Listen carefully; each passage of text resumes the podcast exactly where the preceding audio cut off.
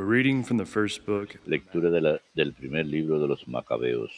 Judas and his brothers said, Aquellos días, Judas y sus hermanos propusieron, ahora que tenemos derrotado al enemigo, subamos a purificar y consagrar el templo. So the whole army Se reunió toda la tropa y subieron al monte Sión. El día 5 del mes noveno, todos madrugaron para ofrecer un sacrificio, según la ley, en el altar de los, de los holocaustos que habían reconstruido.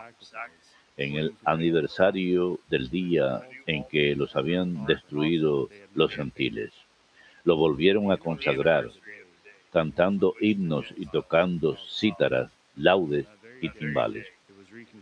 Todo el pueblo se postró en tierra adorando y alabando a Dios que les había dado éxito.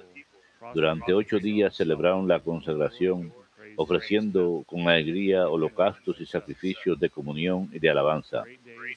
Decoraron la fachada del templo con coronas de oro y offered Consagraron también el portal y las habitaciones, poniéndoles puertas. El pueblo celebró una gran fiesta que canceló la profanación de los gentiles.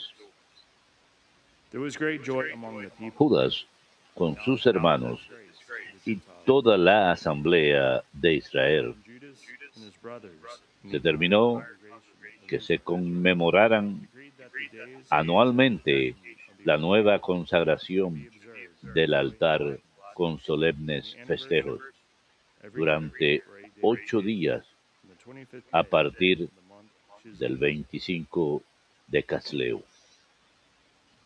Verbum Domini.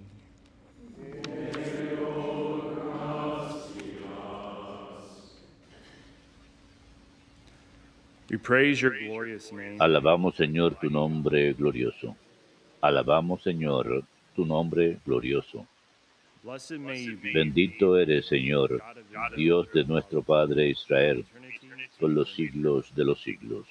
Alabamos, Señor, tu nombre glorioso. Yours, O Lord, Tuyos son, Señor, la grandeza y el poder, la gloria, el esplendor, la majestad, porque tuyo es cuanto hay en cielo y tierra. Alabamos, Señor, tu nombre glorioso. Tú eres Rey y soberano de todo. A ti viene la riqueza y la gloria. Alabamos, Señor, tu nombre glorioso. Tú eres el Señor del universo. En tu mano está el poder y la fuerza. Tú engrandeces y confortas a todos. Alabamos, Señor, tu nombre glorioso.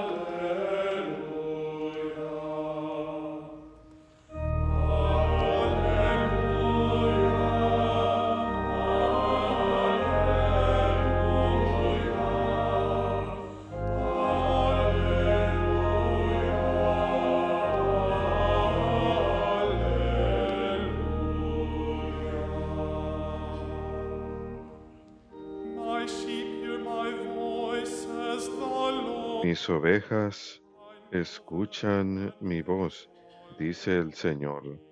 Yo las conozco y ellas me siguen.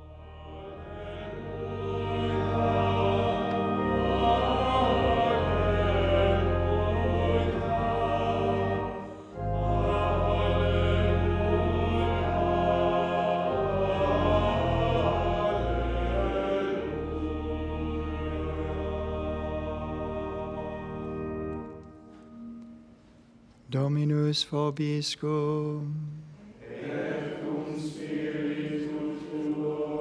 Sancti Evangelii secundum Lucam.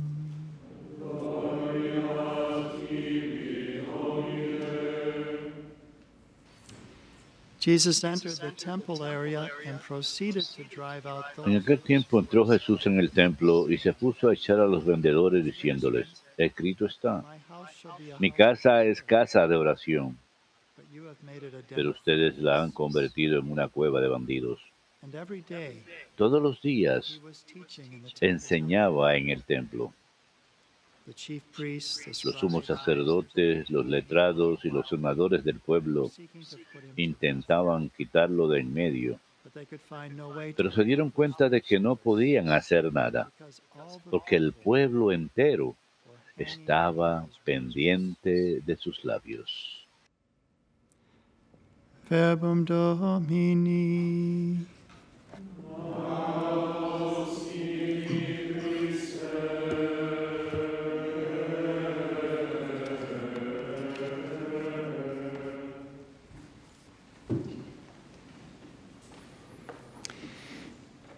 It was at the U.S. Bishops' Spring en eh, la Asamblea Episcopal eh, de Estados Unidos en primavera en el año took a- a 2018 consultative vote que tomaron un, vozo- un voto consultativo acerca de que si la causa de un abuelo de la península superior de Michigan, si su causa para la canonización debería proceder.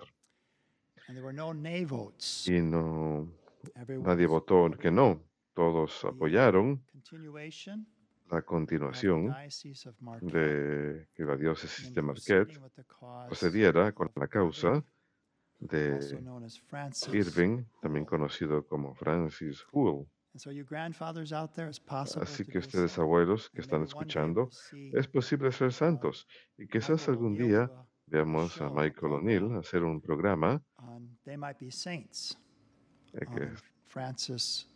Pueden ser santos sobre Francis Irving Hull. So he was born in Naci- 1925. Nació en He served in World 1925, War II, sirvió en la Segunda Guerra Mundial y conoció a su futura 60 esposa. Estuvieron casados durante 60 They had años, tuvieron cinco hijos y muchos nietos. and he had a great devotion to the Stations Y tenía una gran devoción a las estaciones de la cruz. Cuando tenía apenas seis años de edad, had a fall from a galloping horse, sufrió una caída de un caballo que estaba galopando, estaba pasando por unas vías de tren, se rompió varias costillas, una de ellas atravesó uno de sus pulmones, no pensaban que iba a sobrevivir, pero tenía una hermana que era hermana religiosa y la comunidad de ella rezó toda la noche por él. El día siguiente los doctores se sorprendieron que la hemorragia había parado, respiraba sin dificultad. Dicen que esa noche beautiful hombre, un hermoso hombre, en una hermosa vestimenta blanca, uh, él, la describió como una bata de baño, Jesús se le acercó, recovered. puso su mano sobre él y se recuperó. Pero deep Estaba viviendo una vida ordinaria de fe profunda, viviendo su fe católica. Él realizaba las estaciones de la cruz todos los días, pero fue el Viernes Santo 1993 de that he had 1993 these terrible pains que sintió terribles dolores en medio de la noche, tanto así que tomó pastillas para el dolor, pero no le hicieron efecto. Más adelante sintió dolor en las manos y esto 16 continuó durante unos 16 And años. Y siempre, cada noche, midnight till 3 de medianoche a said 3 de la madrugada, él decía que muchos pecados eran cometidos durante esas horas. Él sentía de alguna forma la pasión del 12 Señor, el sufrimiento, 3 las a.m. 12 de la medianoche a las 3 de la madrugada. Y al final de ello, el padre Robert Fox, de feliz memoria, quien fue su director espiritual, presenció esto. that, Cuenta que al final de ello, a menudo tenía una visión de las personas por quien había sufrido, por quien había rezado durante ese tiempo. Él veía jóvenes que entraban en cantinas o incluso sacerdotes que no estaban viviendo su llamado sacerdotal, etcétera. But he was given this he- a healing Pero él recibió un Father ministerio de sanación. El padre Fox cuenta que él no estaba llamado a hablar, sino más bien el Señor le dijo que tocara a las personas. Así que él inició un ministerio de sanación. Incluso vino a visitar aquí un par de veces a las hermanas siervas y estuve hablando con un ex empleado recientemente. Él dijo que él se convirtió al catolicismo justamente por Irving Hull cuando lo conoció y de hecho tocó sus manos con las llagas que ni siquiera sabía él en ese momento que eran llagas. Pero él cuenta que siempre era el Señor quien healing, les sanaba. Muchos recibieron sanaciones físicas, pero más aún y más importante, hubo sanaciones espirituales. Personas que regresaban a los sacramentos. El padre Fox calcula que él some 200,000 people, rezó con más de came back to 200.000 faith personas y miles regresaron a la fe a través de ese sencillo ministerio de rezar por las personas. Así que sabemos que en la historia de la iglesia han habido aquellos como el Padre Pío, quienes han tenido las llagas de Cristo. ¿Qué- ¿Qué nos dice esto? Nos dice, por supuesto, nos habla acerca de la redención que. Cristo obtuvo para nosotros. Y nosotros somos miembros de su cuerpo místico. Así que todos de alguna forma compartimos su cruz. Hemos de cargar nuestra cruz a diario y seguir al Señor. Y esto ha de ser un elemento de ser discípulo de Cristo, seguirlo. Hemos estado leyendo el Evangelio según San Lucas en las lecturas de entre semana. Hay un ciclo de lecturas entre semana. Así que empezamos con el- las lecturas de tiempo ordinario entre semana 1 con el Evangelio según 9. San Marcos, las semanas we have 1 the a la Gospel 9. of Y luego tenemos el Evangelio según San 10 through Mateo, 21. las semanas 10 a la And 21. then Y 22 después to the end of 22 the liturgical hasta el final del año litúrgico. Queremos el Evangelio según San Lucas. Y al comienzo de octubre tuvimos la lectura en donde dice que Jesús puso su rostro hacia Jerusalén. this section, it's 10 Y esa sección chapter 9 son 10 to capítulos, 19, del capítulo arrive 9 al today, 19, a donde llegamos el día de hoy, ha sido llamado la narrativa del viaje, la narrativa del event, viaje. Jesús antes de ese evento, cuando pone su rostro rumbo a Jerusalén, había sido transfigurado. Y Moisés y Elías se Exodus aparecen y hablan acerca del éxodo que él lograría en Jerusalén.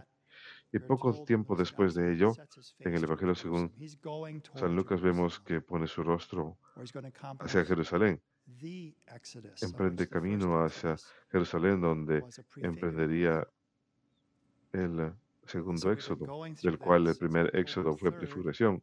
Desde el and 3 de octubre hemos estado leyendo acerca de esto y ahora ha llegado a Jerusalén. Y ahora leeremos acerca de cuando le habla al pueblo de Jerusalén. Y hay dos reacciones a Cristo también el día de hoy. Y a lo largo de la historia del cristianismo hay dos reacciones. Hay aquellos que tratan de mandarlo a matar, de poner fin al cristianismo, ya sea de maneras sutiles o persecuciones, como nuestros mártires de hoy, San Andrés Dunlac y compañeros, quienes fueron martirizados a lo largo de un par de siglos, from 1740 to de 1883 in 1740 a Vietnam, 1883 en Vietnam. Hubo un número de persecuciones. Así que hay aquellos que buscan mandar a matar a to Cristo, a sus discípulos también, de elimin- eliminar el cristianismo. También hay aquellos como ustedes y nosotros que nos aferramos a sus palabras. Ellos buscaron mandarlo a ejecutar, pero no había forma de lograr ese propósito porque todo el mundo prestaba atención a sus palabras. Sure Queremos escuchar tus palabras, Cristo. estamos seguros de today. escuchar con todas las voces en el mundo hoy en día, pero sabemos que podemos escuchar tu voz porque tus palabras son verdad y la verdad que hemos encontrado nos da libertad. vamos a ser tus discípulos en las buenas y en las malas. Eso, de eso dieron testimonio los mártires de hoy. Y el día de hoy tuvimos una lectura. En nuestro oficio de lecturas acerca de uno de esos mártires, el padre Paul de Batien, quien eh, sufrió prisión. Escuchen alguna de sus palabras. Él está describiendo cómo era la prisión. La prisión aquí es una verdadera imagen del infierno. Cruel tortures of every kind, Desde torturas crueles de todo tipo, Billetes, cadenas. Añadido a esto hay odio, venganza, calumnia, palabras obscenas, peleas, y también angustia y dolor. Pero ahora escuchen algunas palabras sorpresivas que dice. Imagínense estar en esa atmósfera que él acaba de describir cuando dice que era una imagen del infierno.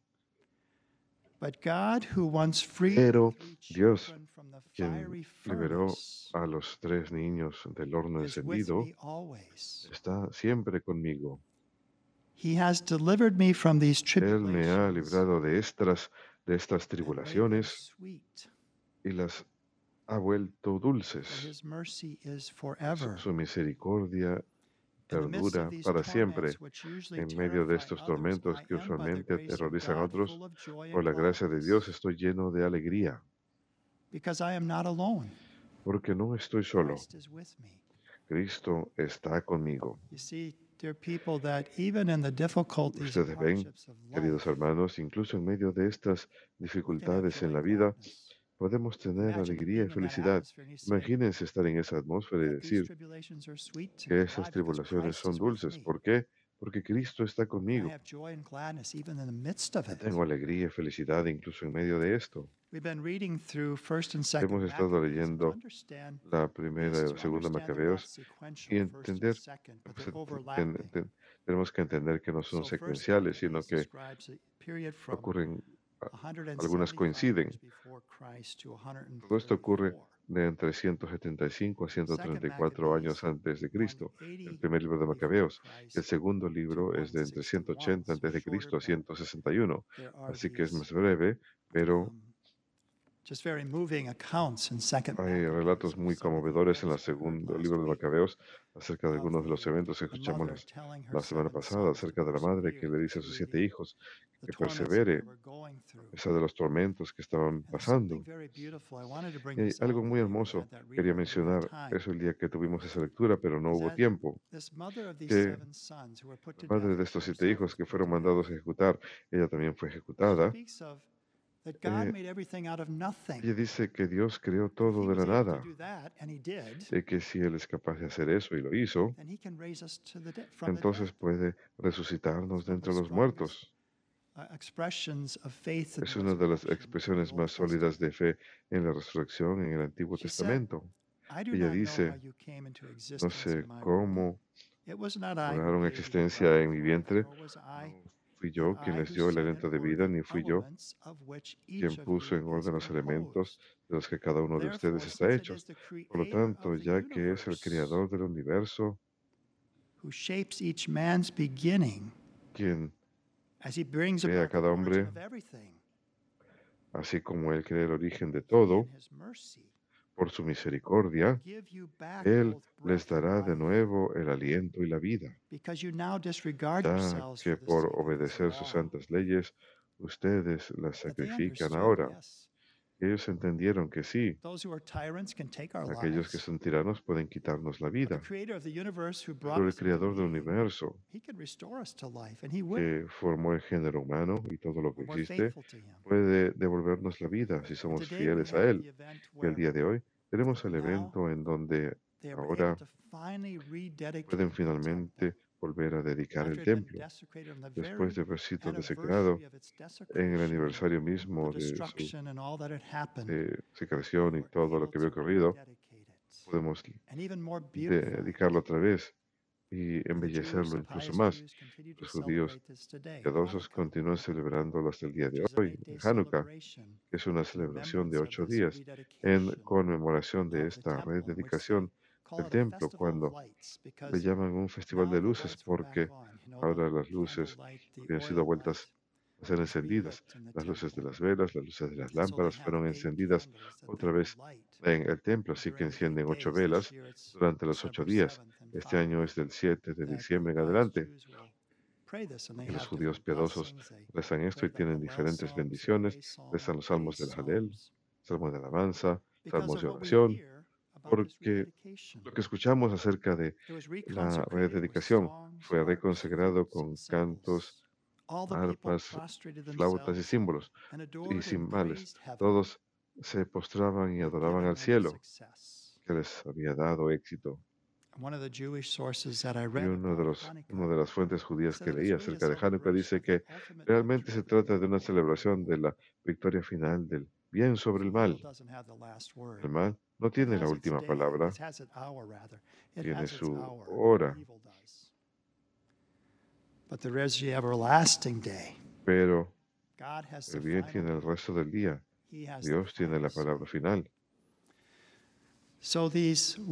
Así que estas uh, llagas que Francis Hull tenía, los estigmas,